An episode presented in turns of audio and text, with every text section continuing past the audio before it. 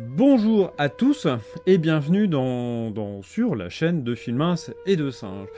Aujourd'hui, un, une fois n'est pas coutume, mais devrait devenir une coutume, euh, un petit euh, nouveau journal euh, carnet de, thèse. Ça faisait longtemps que j'avais pas parlé de ma thèse sur la chaîne. Alors deux points, d'abord bah, où j'en suis sur la thèse, hein, les petites news de la thèse, et ensuite je vais vous causer de ça.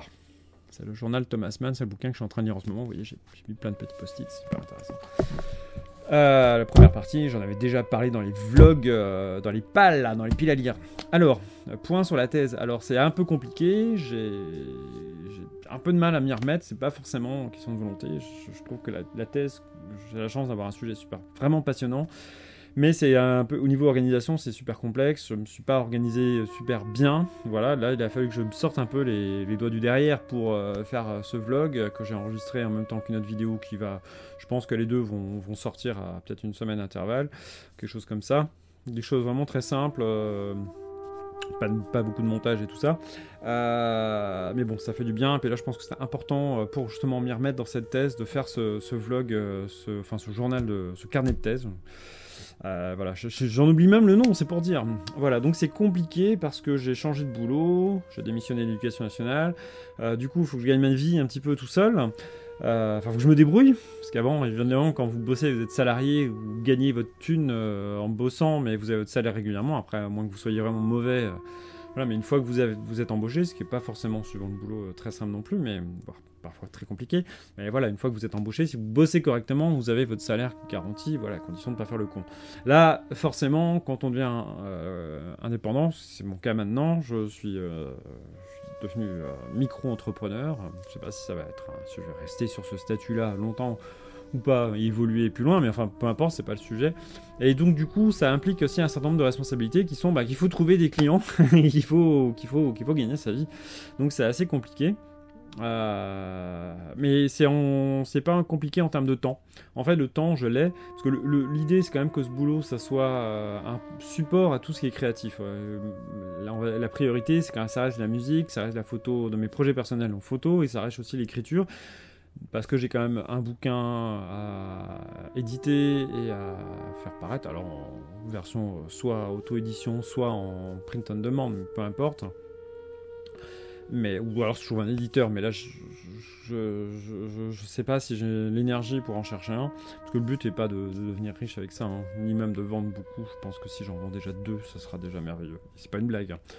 Voilà parce que c'est pas mon but en fait je sais déjà que je vais en donner un certain nombre enfin bon Euh, donc l'idée mais c'est quand même de bien gagner sa vie et puis surtout au niveau artistique de pas avoir justement à m'inquiéter de savoir si ce que je vais faire euh, va, permettre de gagner de l'argent ou pas parce que longtemps, je me suis un- inquiété de ça. Alors, j'ai l'air de partir un peu dans autre chose que la thèse, mais tout ça, ça a une incidence, forcément. Parce que la- la thèse, c'est aussi quelque chose que je fais gratuitement, en fait. Je n'ai pas eu la chance, je n'ai pas la chance d'avoir un financement pour faire ma thèse, donc je dois me débrouiller. Et là, c'est là qu'on arrive à ce que je disais, c'est que bah, y a cette contrainte, il y a la contrainte du temps.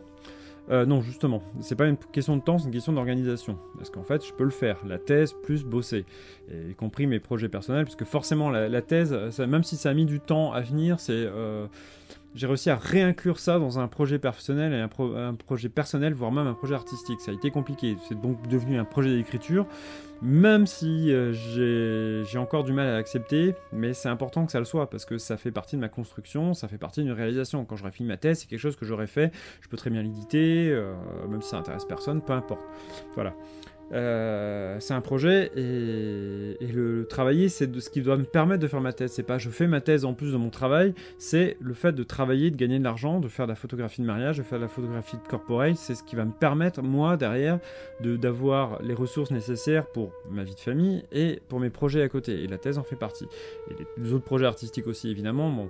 Mais le temps, il est, il est là. C'est-à-dire qu'il y a une décision à prendre au départ, c'est je ne veux pas sacrifier le temps, euh, enfin sacrifier euh, ce que je fais à côté. Je l'ai fait pour, euh, je suis devenu un stit, je, suis devenu prof, puis plus tard un stit. Justement, au départ, le but c'était de, pouvoir subsister pour pouvoir créer. Quelque chose que j'ai fini par oublier. C'est bien pour ça que y a pas mal de bouleversements, mais bon. Je, ne vais pas non plus m'étendre là-dessus, l'idée n'étant pas de raconter ma vie, mais surtout de, parler de cette histoire de thèse. Donc, du coup, c'est devenu compliqué parce que je suis toujours pas organisé, j'ai toujours pas réussi à m'organiser, pourtant il faut que je le fasse, c'est hyper important pour faire cette thèse. Donc là, ça stagne, j'ai pas avancé. Je vais bouger un peu ma souris parce que j'utilise Audacity pour le son et euh, je vais quand même voir ce qui se passe pour vérifier qu'il n'y a pas de problème. Euh, donc du coup, euh, le, temps je l'ai, cette organisation, donc ça stagne, j'avance pas. Euh, enfin, j'avance pas sur le papier, donc euh, là c'est très difficile de.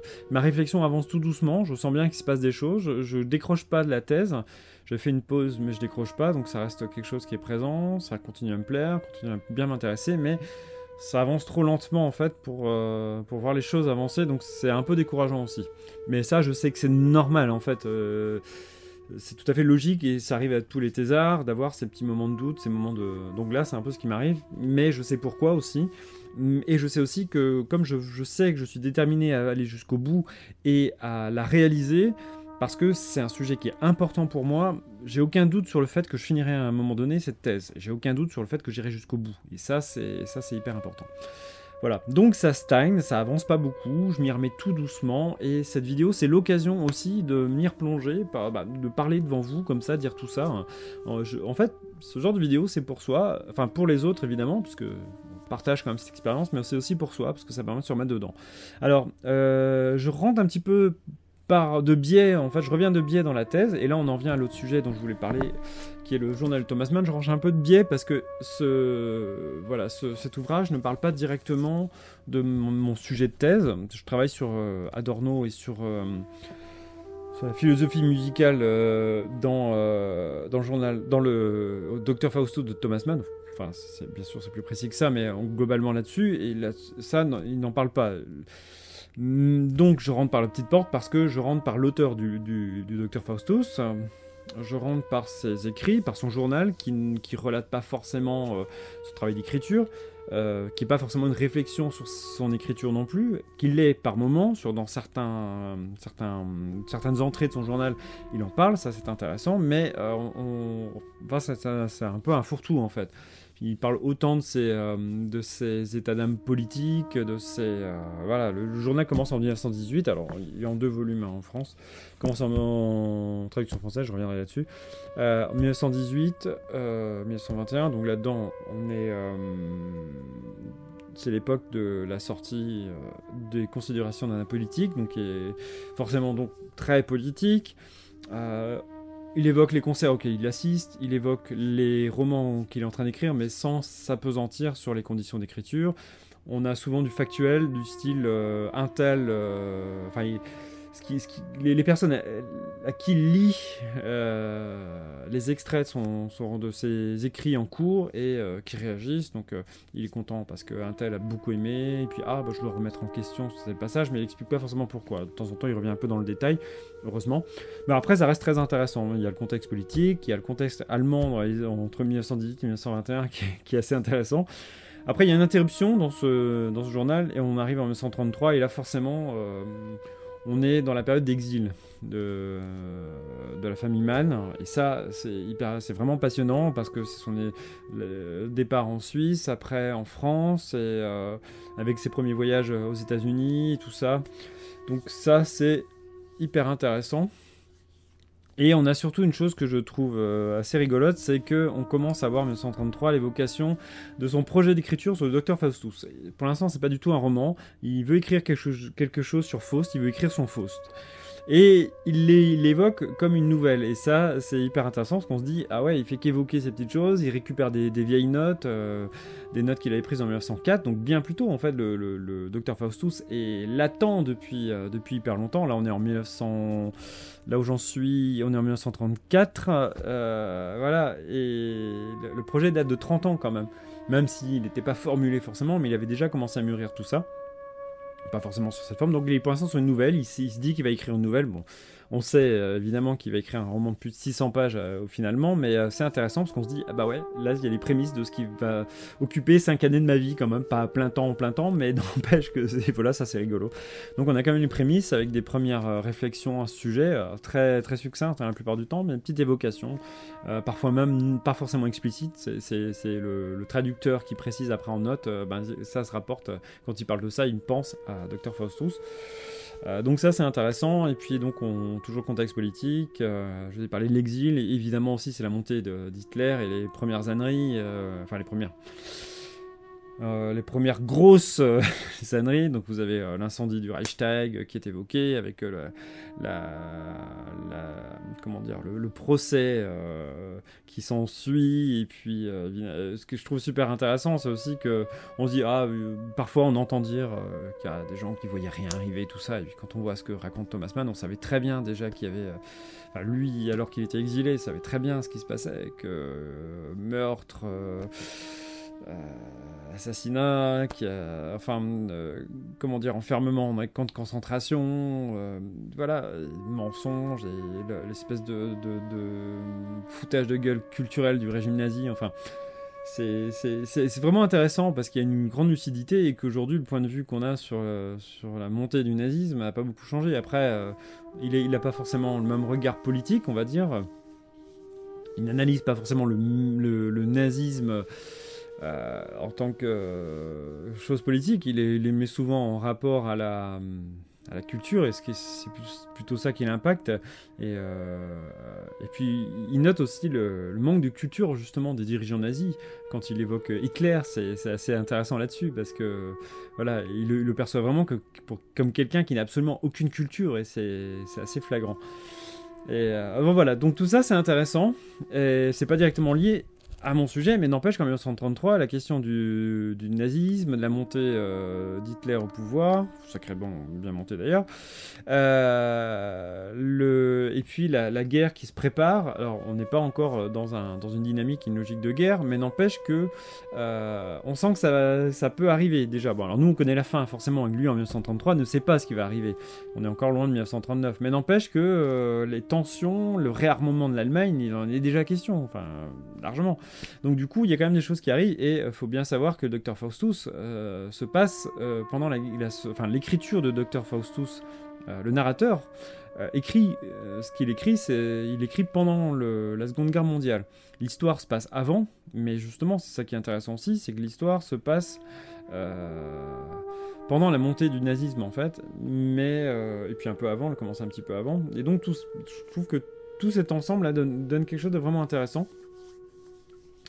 Euh, voilà, alors on, ne parle pas, dans le roman, euh, l'histoire d'Adrian Neverkun n'évoque pas directement la guerre, c'est Serenus, sa diplôme, au moment où il fait la narration qui évoque la guerre et notamment la guerre 39-45. Mais je trouve que du coup, dans ce journal, on ressent quand même une certaine ambiance, une, euh, préoccupation euh, pour, la, pour ce qui se passe pendant la guerre. Donc ça, c'est intéressant. Et avec les évocations, on, voit, on découvre aussi dans ce journal, au fur et à mesure, les musiques qu'il écoute, parce que quand il va en concert ou quand il écoute euh, de la musique sur le gramophone, il l'évoque, il, le dit, ce qui fait que ça permet, c'est un, un témoignage très intéressant là-dessus aussi. Euh, donc ça met, je pense qu'au niveau du contexte de du, du, livre du docteur Faustus, ça rendit beaucoup, ça rendit long sur ce contexte. Euh, maintenant, ça m'aide pas à rédiger ma thèse directement, mais je pense que c'est ça fait partie de ces éléments que vous avez en tête, euh, dont il faut pas trop abuser, hein, parce que il faut forcément à un moment ou à un autre se recentrer sur, euh, sur l'essentiel, mais ça fait partie de ces éléments qui, qui, forgent un peu votre regard et qui forcément d'une manière ou d'une autre ressent dans, dans, l'écriture. Donc je pense que ça va se ressentir dans la, thèse. C'est comme quand vous faites dans la fiction, vous créez un monde fictionnel dans le but d'écrire une histoire, mais que votre monde, la plupart des éléments de votre monde, même s'il existe dans votre tête, ne va pas exister sur le papier. On va le ressentir d'une manière ou d'une autre parce qu'il y a de la cohérence, parce que je pense que c'est ce qui donne la cohérence au récit. Là, c'est pareil, c'est le fait d'avoir ces éléments-là fait aussi que je ne vais pas partir dans tous les sens si je dois évoquer des choses qui. Enfin, je vais forcément l'évoquer, puisque euh, voilà, le, roman ayant été écrit pendant la guerre et le narrateur euh, parlant pendant la guerre. Euh, enfin, parlant depuis l'époque de la guerre, Voilà, c'est forcément lié, mais voilà, ça crée du contexte et, je trouve ça intéressant. Donc c'est vraiment un, livre passionnant là-dessus. il y avait un, il y a quelque chose qui m'était venu en tête pendant que je le lisais. Je ne sais plus de quoi il s'agit. Je vais pas m'amuser à reprendre mes notes et vous le redire, mais mais euh, voilà, après, personnalité, personnalité qu'il rencontre aussi, euh, qu'il évoque. Euh, les... On sait qu'il est lié au chef d'orchestre Bruno Walter et qu'il en parle aussi dans le roman, puisqu'on le voit rencontrer. Non, c'est dommage que je n'arrive pas à m'en rappeler, mais bon, je, le redirai si, ça me revient. Je, noterai. Il faudrait que je note ces, choses-là, mais j'avais pas forcément prévu d'en parler. Quoi que je, me demande si c'est pas ça qui avait déclenché en fait le fait de, vouloir vous, en parler. Euh, voilà. Ben, forcément, il parle de ses enfants, il évoque Wagner, Nietzsche, euh, et ça c'est intéressant aussi parce que c'est ils sont au centre du roman de Dr Faustus. Donc finalement, le Dr Faustus est intéressant aussi parce que c'est euh, c'est une concentration des, grandes préoccupations artistiques et musicales de, de Thomas Mann. Donc ça, ça aussi là-dessus c'est intéressant. Voilà. Donc pour résumer ce livre, vraiment, vraiment j'adore. Ah oui, il y avait une chose quand même que je voulais évoquer, c'était que ça, ce sont des traductions françaises. Il y a le deuxième tome qui est ici. Alors ici on est en... Là c'est les traductions des lettres du journal 1918-1921 avec une interruption ensuite et ça reprend 1933 jusqu'à 1939. Et vous avez la deuxième partie qui est là est beaucoup plus proche de nous et de mon sujet 1940-1955 puisque le, docteur Faustus ayant été écrit en 1943-1947 forcément on est en plein plein dans la période ce qui permet aussi d'avoir une petite, euh, j'espère, un petit retour aussi sur euh, la réception euh, vue par Thomas Mann, la réception de son œuvre, mais pas forcément. Après, on est beaucoup plus dans le contexte. Maintenant, avec quand même une petite, c'est pas un bémol, mais avec quand même, faut relativiser, parce qu'il a ensuite édité un journal du Dr Faustus basé sur ce qu'il avait écrit dans ce journal. Donc il a écrit le journal d'une... le sous-titre, je m'en souviens plus. Mais enfin, Thomas Mann avait euh, sorti euh, après coup euh, un, livre qui relate l'écriture, le contexte d'écriture du docteur Faustus, et qui est basé sur ses notes. Donc, quand même tendance à penser que c'est ce que je vais retrouver ici, donc ça va pas forcément m'apporter beaucoup, mais justement, ce journal étant l'ouvrage dont je viens de vous parler, le journal du docteur, enfin le journal d'une œuvre, journal du docteur Faustus, voilà étant basé sur, une sélection de Thomas Mann lui-même, il y a peut-être des éléments là-dessus qui, moi, vont m'intéresser plus que lui, en fait. Enfin, qui, il y a peut-être des choses que je vais découvrir en plus. Avec un bémol, voilà, c'est là où je voulais en venir sur ces journaux, c'est que ce sont c'est une sélection, en fait, des traducteurs euh, français euh, sachant que euh, je crois qu'à la base ici on est à la, quantité de pages, on doit être à 1200 pages, quelque chose comme ça. Il me semble que son journal à la base c'est 8000. Bon, évidemment c'est pas comparable parce que la mise en page n'étant pas la même, la taille d'écriture, donc forcément le journal de Thomas Mann euh, voilà, peut-être qu'à comparer, ça représente, euh, là a priori c'est à peu près un huitième, peut-être que dans la, un peu plus d'un huitième, mais euh, peut-être que dans la réalité ça, correspond à un cinquième ou pas très très grave. Ça c'est le seul inconvénient qui fait que je sais, ça, il y a forcément des manques. Donc du point de vue, euh, il faut que je fasse très attention par rapport à ce que je vais utiliser de ces journaux. Ou alors il faut que j'aille chercher dans les originaux, que je les lise. Mais ce qui va poser un problème parce que j'ai pas en parler de temps et j'avais commencé à travailler l'allemand et ah c'est un peu mitigé. Je le range. Voilà, je vais m'arrêter là. Je pense que la vidéo est déjà assez longue comme ça, mais bon, on n'en avait pas causé, on n'avait pas fait de journal de test depuis pas mal de temps, donc je pense que ça valait le coup d'en reparler. Je vais pas faire de coupe euh, ça vaut pas forcément le coup, parce que de toute façon, euh, si le sujet vous intéresse, vous irez jusqu'au bout, vous êtes allé jusqu'au bout si vous êtes arrivé là, sauf si vous allez sauter directement à la fin, mais peu importe.